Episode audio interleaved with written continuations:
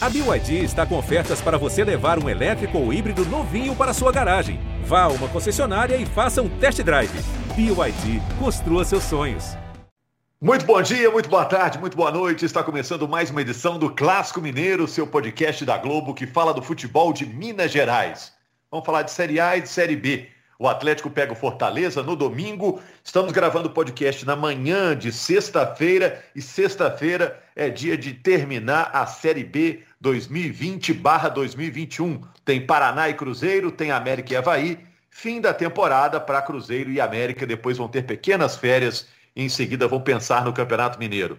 Eu estou com a Laura Rezende, com a gente toda semana. E ela vai falar dos outros nomes da mesa. É uma mesa virtual, né, Laura? Cada um na sua casa, né?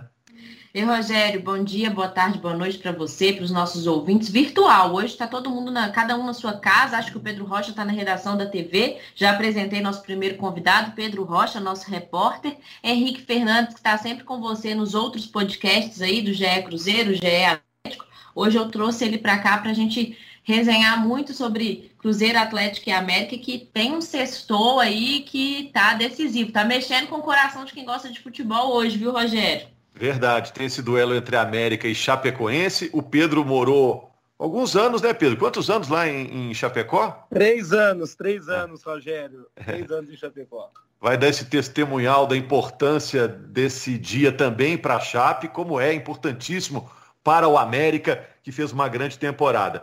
E o Henrique está com a gente também, como sempre, acompanhando tudo quanto é jogo, né? Ontem viu o Flamengo derrotar o Grêmio lá em Porto Alegre. O Flamengo é o segundo colocado, o Atlético caiu para a quarta posição com esse resultado. É, mas vamos falar de um assunto, é, gente, é, Laura, Henrique, Pedro, porque pode mudar em minutos. Então, quanto mais cedo a gente falar, é melhor. Que é o assunto Hulk, né? O Hulk, que fez quase 50 jogos pela seleção brasileira, 48 para ser mais exato, estaria hoje decidindo se vai para o Porto, para o Besiktas ou para o Atlético. Se você estiver escutando na sexta-feira, esse assunto se escutar em outro dia, pode ser que o assunto esteja resolvido. Qual a intenção, Henrique, que você acha do Atlético falar em Hulk, que é um jogador é, tão caro e, sei lá, é, meses atrás seria inimaginável falar desse assunto, né? Tudo bem, um abraço, Rogério, um abraço, Laura, Pedro Rocha, todos que estão acompanhando, prazer estar aqui. Raro estar aqui, é, é sempre legal participar dos outros produtos da casa. Bom, é, eu gosto da ideia, eu acho que o Hulk é um cara que pode dar retorno técnico. Evidente, não acompanho o campeonato chinês, mas já ouvi de pessoas que acompanham o campeonato chinês que seria uma contratação de ótimo nível para o Atlético, que é um jogador fisicamente muito bem e tecnicamente. Eu acho que não há muita dúvida em relação ao que ele pode entregar, porque tem uma carreira muito boa pelo Zenit, pelo próprio Porto, na seleção brasileira, titular em Copa do Mundo, é um cara meio que incontestável. E se o cara fisicamente está bem, a idade não pesa, né? Acho que o Hulk está com 34, se não me engano. Mas é um cara 34. capaz de entregar ainda, né? Se está fisicamente bem, é capaz de entregar. Evidente que pode Está mais ter... velho que você, Henrique, 34. Está tá um pouquinho mais velho, está um pouquinho, mas estão perto, estão próximos. O... Eu acho que assim, é, o Hulk é um cara que vai ter um período de adaptação, vai necessitar disso, porque o campeonato chinês, por mais que o cara esteja se destacando lá, é um campeonato normalmente com uma competitividade mais baixa. Mas acho que vai ter isso, né? Porque o Galo vai ter um campeonato estadual para começar. No Campeonato Brasileiro ele nem pode ser inscrito, para que ele esteja bem ali no momento mais importante da temporada. Vai esquentando as turbinas ao longo de uma primeira fase de Libertadores que o Atlético espera estar. A questão é financeira, né? Só que o que me conforta em dizer que pode ser uma boa contratação e que a ideia é boa é que a gente sabe que o Atlético tem patrocinadores com bala na agulha e interesse em manter esse patrocínio a médio prazo. A gente sabe que o pessoal da Arena MRV, né, da, da patrocinadora, tem interesse em montar um Atlético forte para a inauguração da Arena. Então o Hulk é um cara com engajamento uh, em rede social, com reputação internacional, para trazer atenção para esse projeto, né, trazer os olhos para o Atlético e que pode dar um retorno técnico ao time. Gosto muito da ideia, financeiramente com um bom suporte desses patrocinadores, acho que o Atlético só tem a ganhar. Se ficar na conta do Atlético, a gente passa de um milhão de reais por mês, né? Estão dizendo isso aí. E aí eu acho que o Atlético não tem condição, nem o Atlético, nem nenhum time brasileiro de pagar esse jogador. Mas tendo essa ajuda do parceiro, eu acho uma ideia viável e tomara que feche, porque vai ser uma atração a mais para o nosso futebol.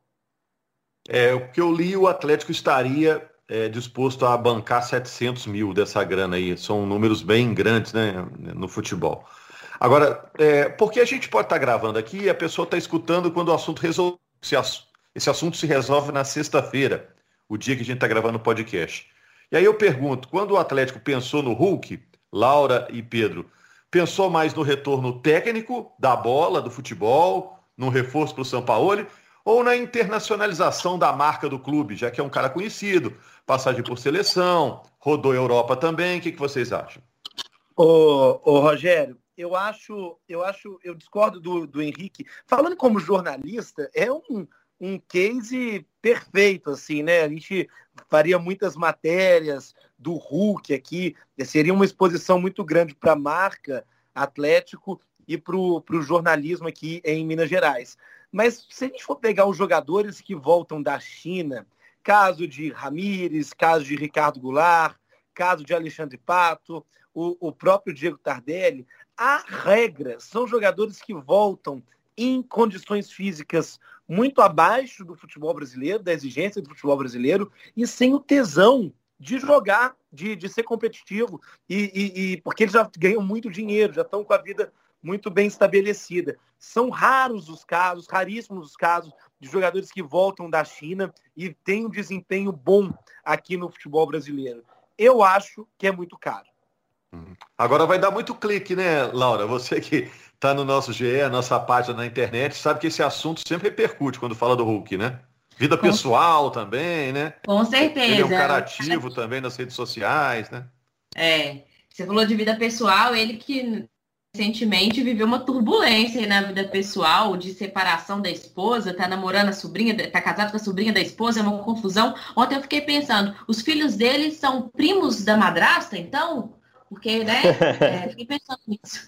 Mas eu concordo com o Pedro num, num ponto que ele falou em relação à questão física. Apesar do Hulk sempre posta em rede social que tá treinando e aparentemente está com o físico é, do que ele deixou o Brasil, do que ele é, de padrão Europa jogando, mas tecnicamente, como vocês disseram, o nível de futebol na China é muito diferente do nível de brasileiro. De sequência de jogos, jogos muito. O Atlético com certeza vai disputar Libertadores, tem brasileiro, tem outros campeonatos que tem jogos um atrás do outro. Será que é, ele tem condições de jogar em alto nível as competições que o Atlético tem para jogar na temporada? É, na, nessa sequência que está há muito tempo sem esse ritmo do futebol brasileiro, que é completamente diferente de qualquer outro país, e é um investimento muito alto, né? Na nossa matéria que o Fred Ribeiro trouxe essa semana, é, só uma comparação, no ano passado, quando o Atlético cogitou trazer o Cavani, o Atlético ofereceu 14 milhões de euros por três anos de contrato, que era um, um contrato assim, hum, a gente não, não pensa nisso no futebol, é, digamos, recentemente, quando você vai falar de dinheiro, né? Porque o futebol realmente passou por, por um período de um, uns investimentos muito, muito, muito grandes, né? Vamos, vamos aguardar para ver aí. Como você disse, sexta-feira ainda não está nada decidido, mas hoje é o dia D com hora H para o Hulk decidir para onde vai. E se tem uma coisa que pesa para o Hulk ficar no Brasil, ele quer, ele tem muitos negócios na Paraíba, né? E ele quer ficar perto desses negócios. Então, o estar no Brasil, em Minas Gerais, é, hoje em dia, muito próximo dele, está muito fácil o acesso da Paraíba e ele conseguiria estar mais próximo daquilo que ele gerencia no estado dele. Ô, Rogério, é, até a, só, só a sobre... disputa é Porto, Besiktas da Turquia e Atlético. Diga, Henrique. O Porto tem uma ligação afetiva, né? O, o Hulk Jogou foi lá, muito né? bem por lá, muito bem. Eu tive lá em 2018 e passei pela cidade do Porto, fiz alguns contatos lá, conversei com algumas pessoas de lá e, claro, a gente acaba falando sobre futebol. O Hulk é tipo a referência hoje de, de brasileiro que, que atua a curto prazo. É o, é o maior ídolo a curto prazo entre os brasileiros, tantos brasileiros que por lá jogaram. Fora os que estavam jogando na época, por exemplo, o Alex Telles, que era um cara importante do time. O Hulk é muito querido lá no Porto e isso pode pesar em relação a ele. Só sobre o que o Pedro falou, eu até falei sobre isso. Existe uma certa adaptação, uma readaptação dos atletas ao futebol brasileiro. É, mas eu tenho muita expectativa do Hulk repetir um processo que o Ibrahimovic, por exemplo, está fazendo na carreira, né? De ter ido para uma liga menor nos Estados Unidos, não ter sido campeão lá, não ter sido grande destaque da liga, mas voltado para uma liga maior com uma motivação maior e hoje ser um protagonista dentro do Milan, né? Eu não gosto de colar o rótulo, apesar dos casos que ele, que ele citou serem casos de fato de alguns jogadores que fracassaram.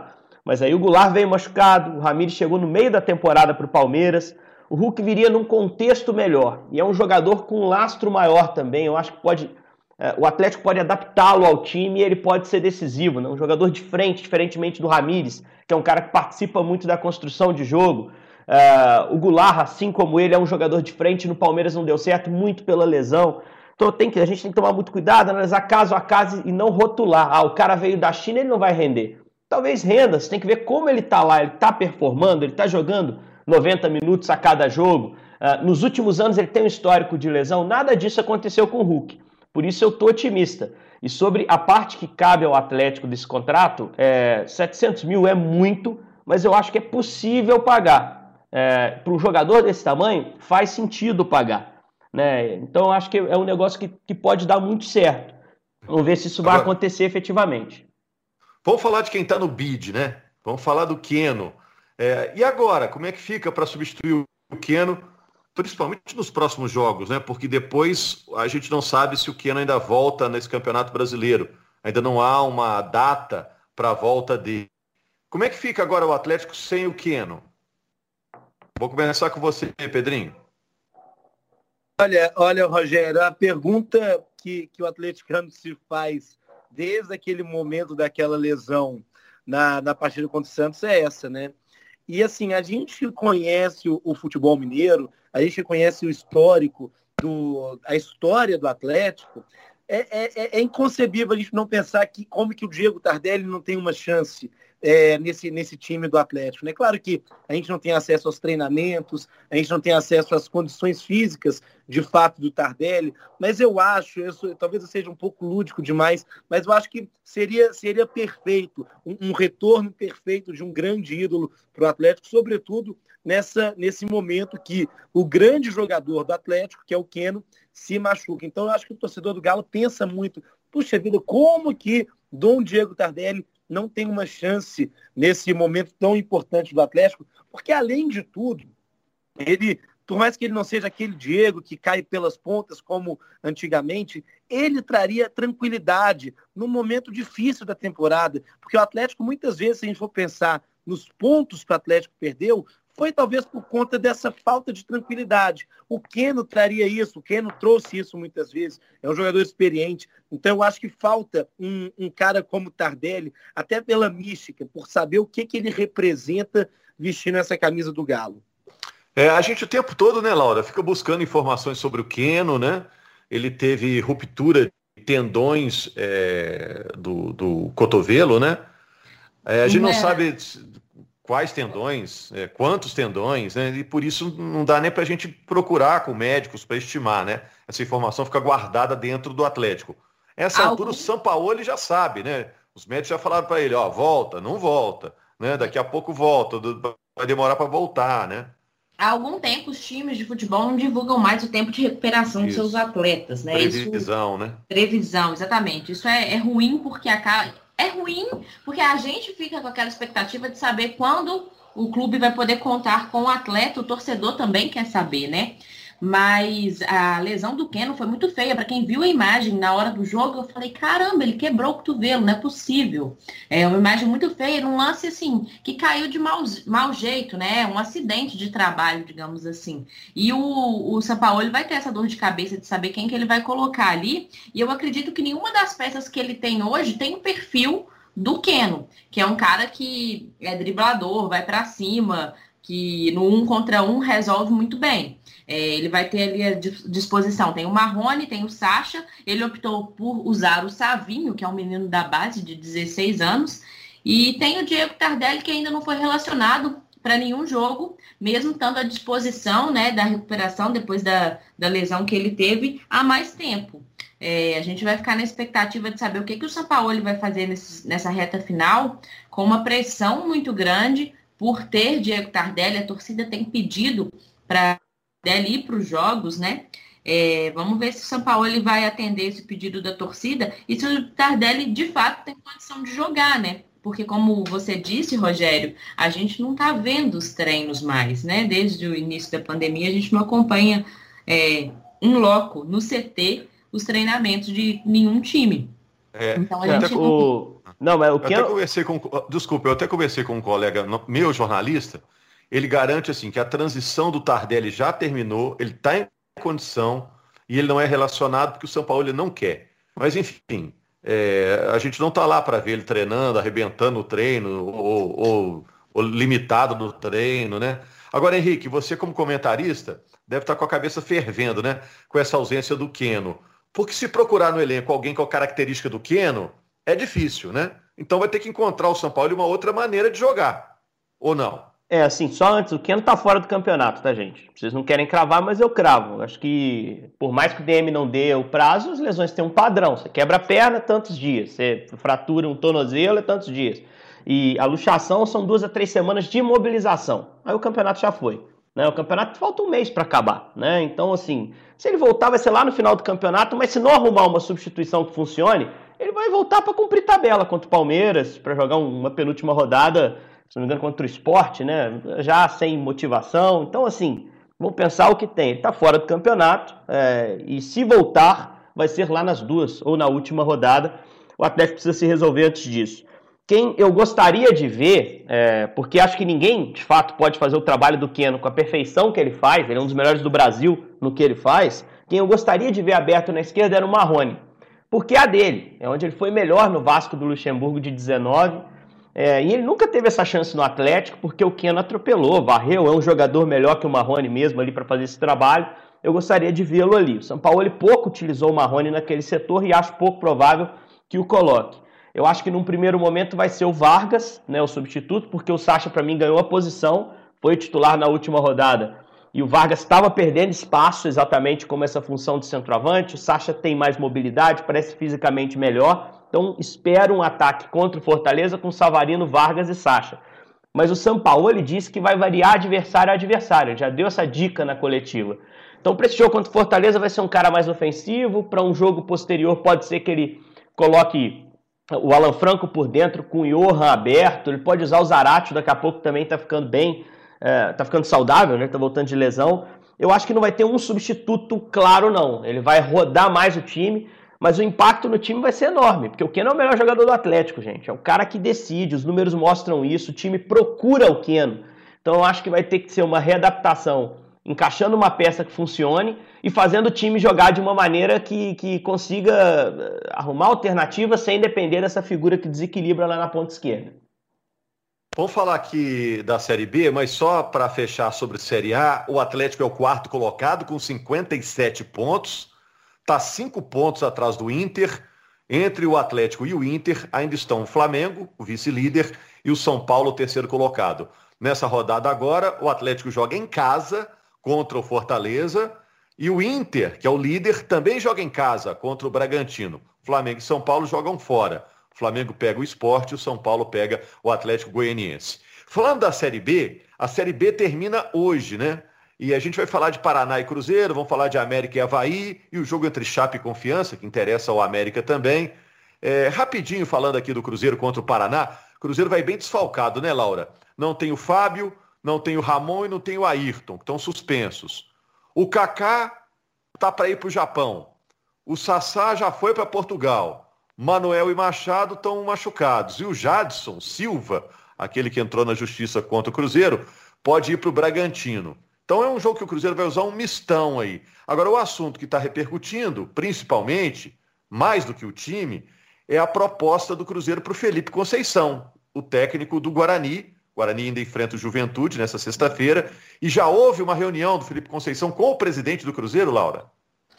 É isso, Rogério. O Cruzeiro está realmente desfalcado por conta desse fim de temporada, né? O, o Cruzeiro, a gente já sabia que muitos atletas sairiam é, não, não ficariam para a próxima temporada. E o Cruzeiro está buscando reformular a equipe, mas antes quer contratar um novo técnico que comande, que tenha é, é, indicado, que tenha reunido com o presidente, que tenha é, dado a, a, cara dele é, do Cruzeiro. É, você disse do Felipe Conceição, o presidente do Cruzeiro já fez uma proposta para o Felipe Conceição, está aguardando uma resposta. Felipe Conceição, que hoje é técnico do Guarani, né?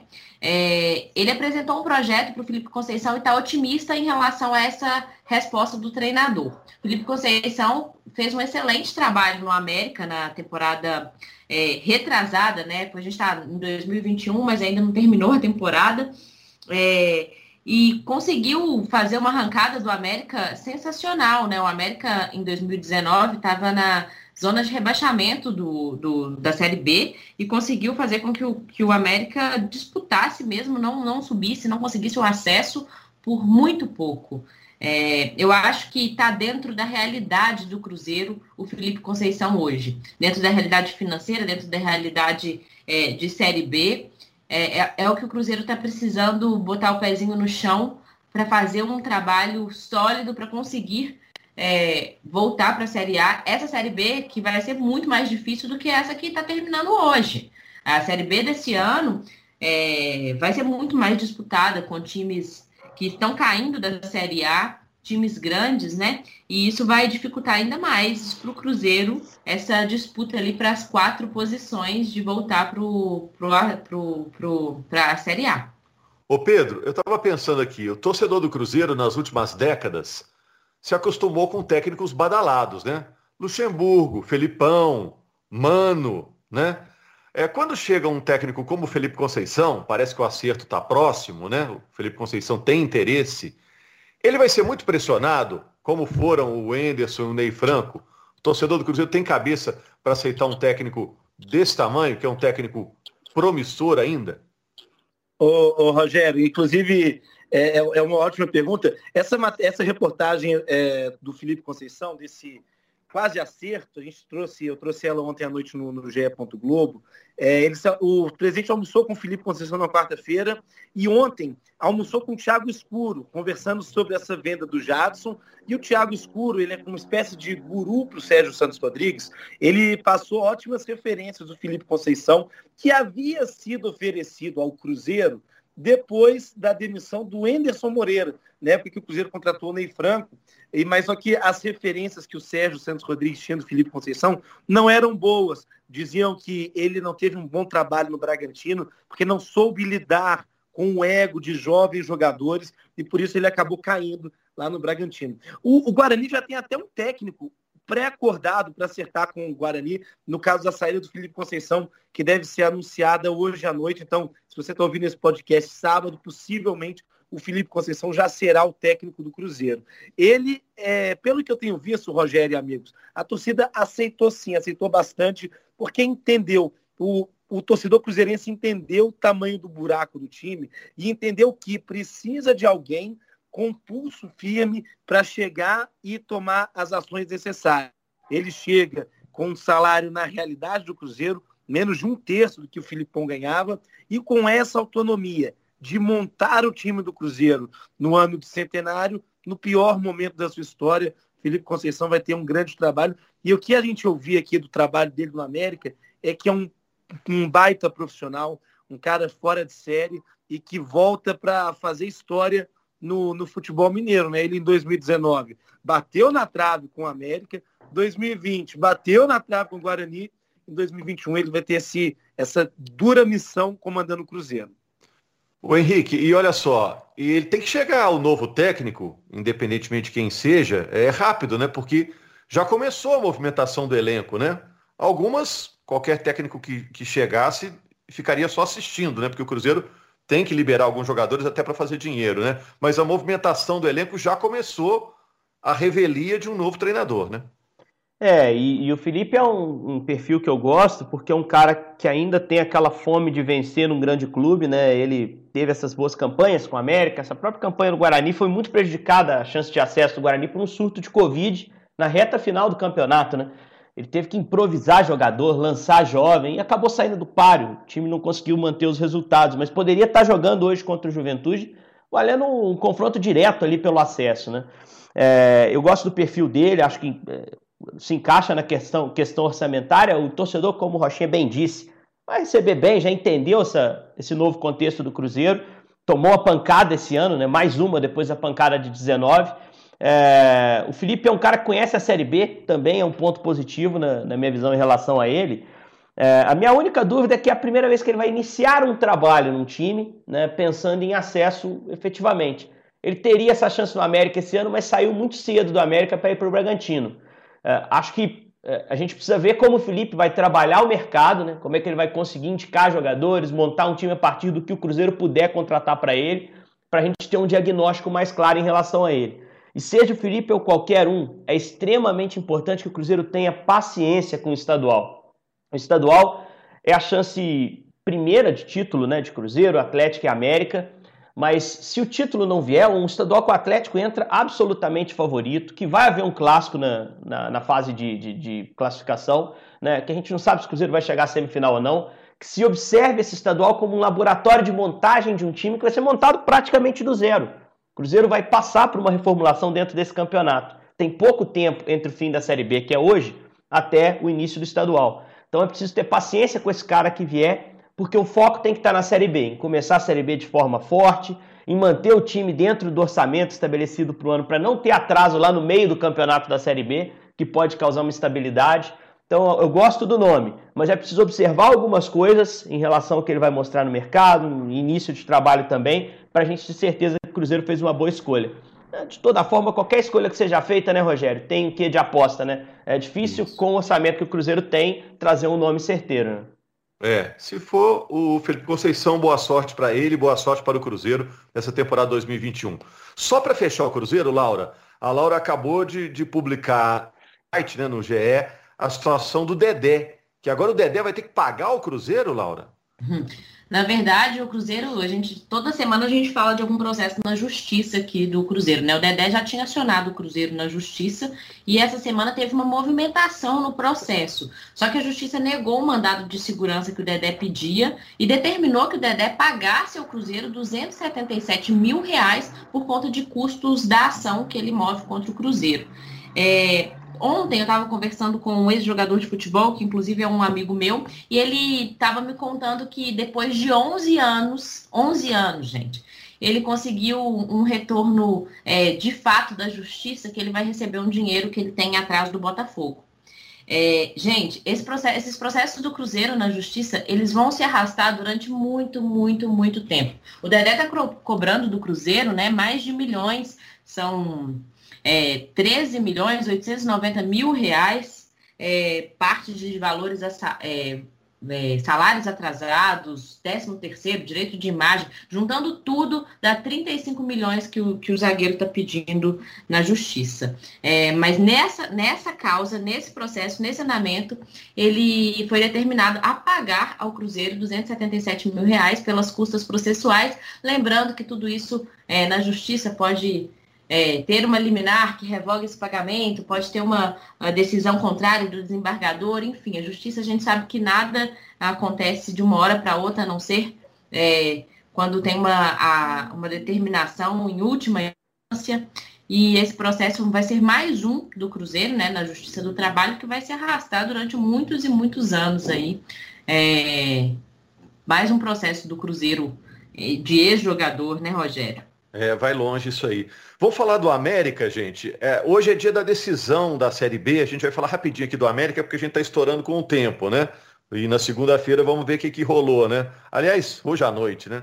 América contra Havaí, Chapecoense e Confiança. É uma decisão dividida, né? Metade da decisão está em Belo Horizonte, metade está em Chapecó, onde morou o Pedro Rocha. É, é tão dividida, tão dividida quanto o coração do Pedro Rocha nessa hora, que gosta do futebol mineiro, mas também gosta da Chapecoense. Pode perguntar para quem que ele vai torcer, tá, Rogério? Não deixa fugir, ah, não. Pode. É, Coloca ele falar, aí, gente. Tá.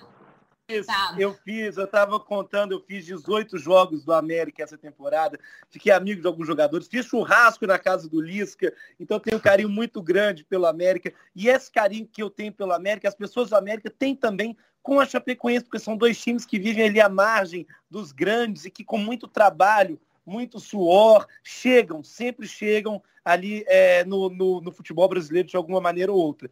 O que o Alê falou é, foi a declaração da semana para mim, porque eu entendo o que ele disse, porque a Chapecoense tem é, salários atrasados de 19 meses, foi na Bacia das Almas, uma superação gigantesca. Mas, por outro lado, você não pode falar que o América não merece esse título, porque o América pagou até o 15º salário para os jogadores, e na bola, na Série B, o América jogou mais bola, né? O América jogou mais bola que a Chape, mas eu vou te falar o seguinte, esse título vai ser decidido nos jogos do Guarani com o Juventude e do CSA com o Náutico, porque isso vai, vai ser o termômetro da partida do América hoje no Horto.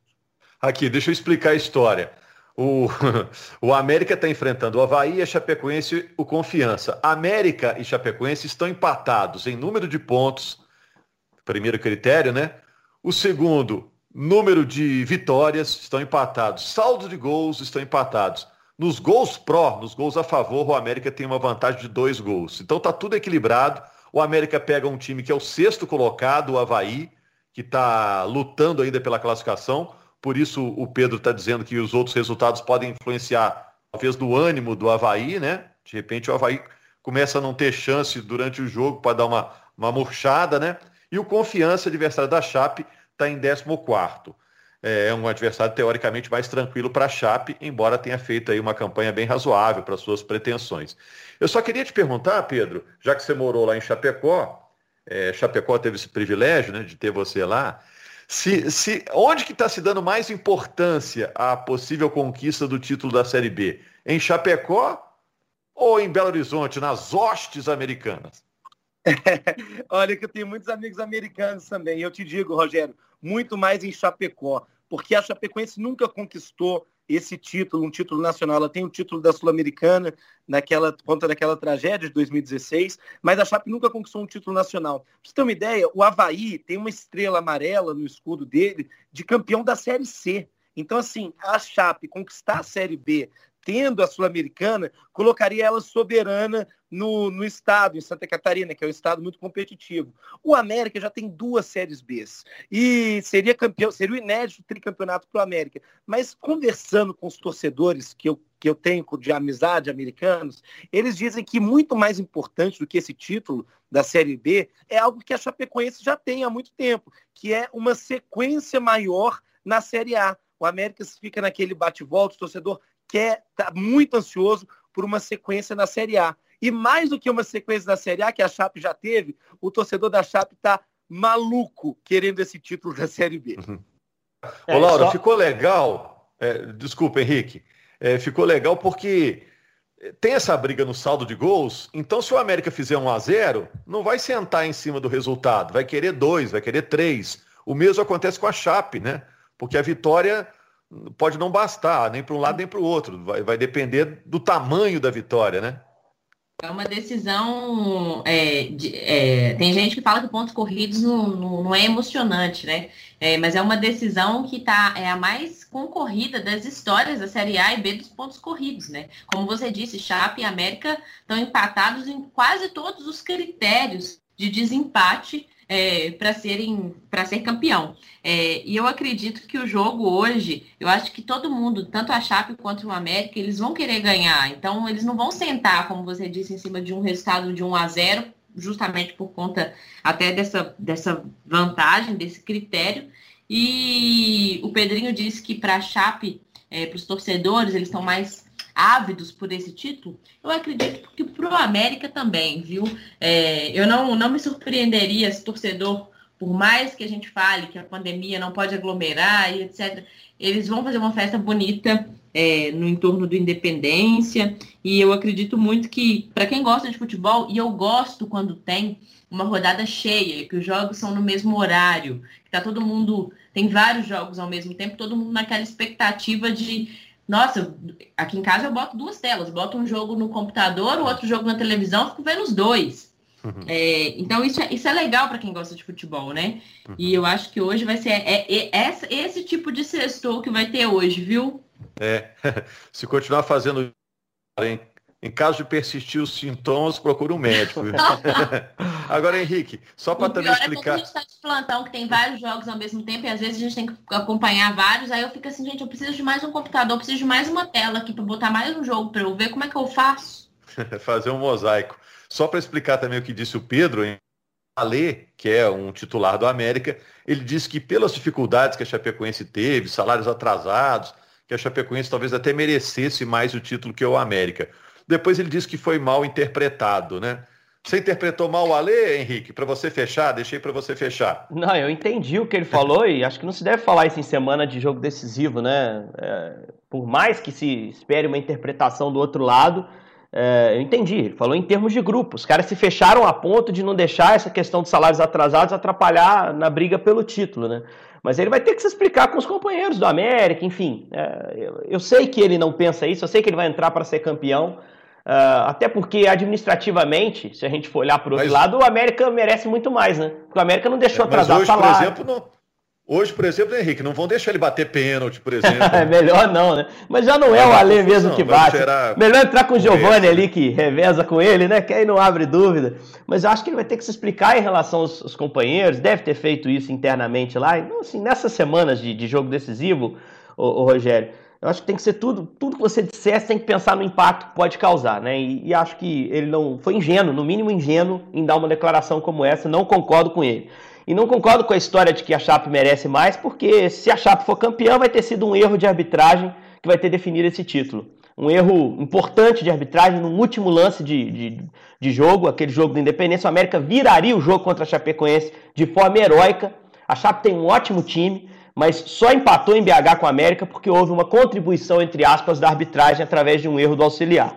Então, eu acho que para que a justiça seja feita, o América precisa ser campeão até porque o América tem um time melhor que o da Chape, mesmo a Chape tendo um ótimo time, muito bem montado pelo Loser, com toda a superação, e eu tenho muita expectativa que o América confirme isso e faça desse ano, 2020-21, né, a maior temporada da história do clube, porque semifinal de Copa do Brasil e mais um título de Série B, que é a glória máxima que o América alcançou, né, a parte do Deca Campeonato lá atrás, em termos nacionais, o mais alto que o América chegou foi o título de Série B. Repetiria esse feito e ainda chegaria uma semifinal de Copa do Brasil no maior trabalho de todos os tempos do América. Um América que quer chegar à Série A 2021, como já chegou, para ficar e que deu um passo extremamente importante renovando com o Lisca. Foi uma ótima notícia a renovação do Lisca.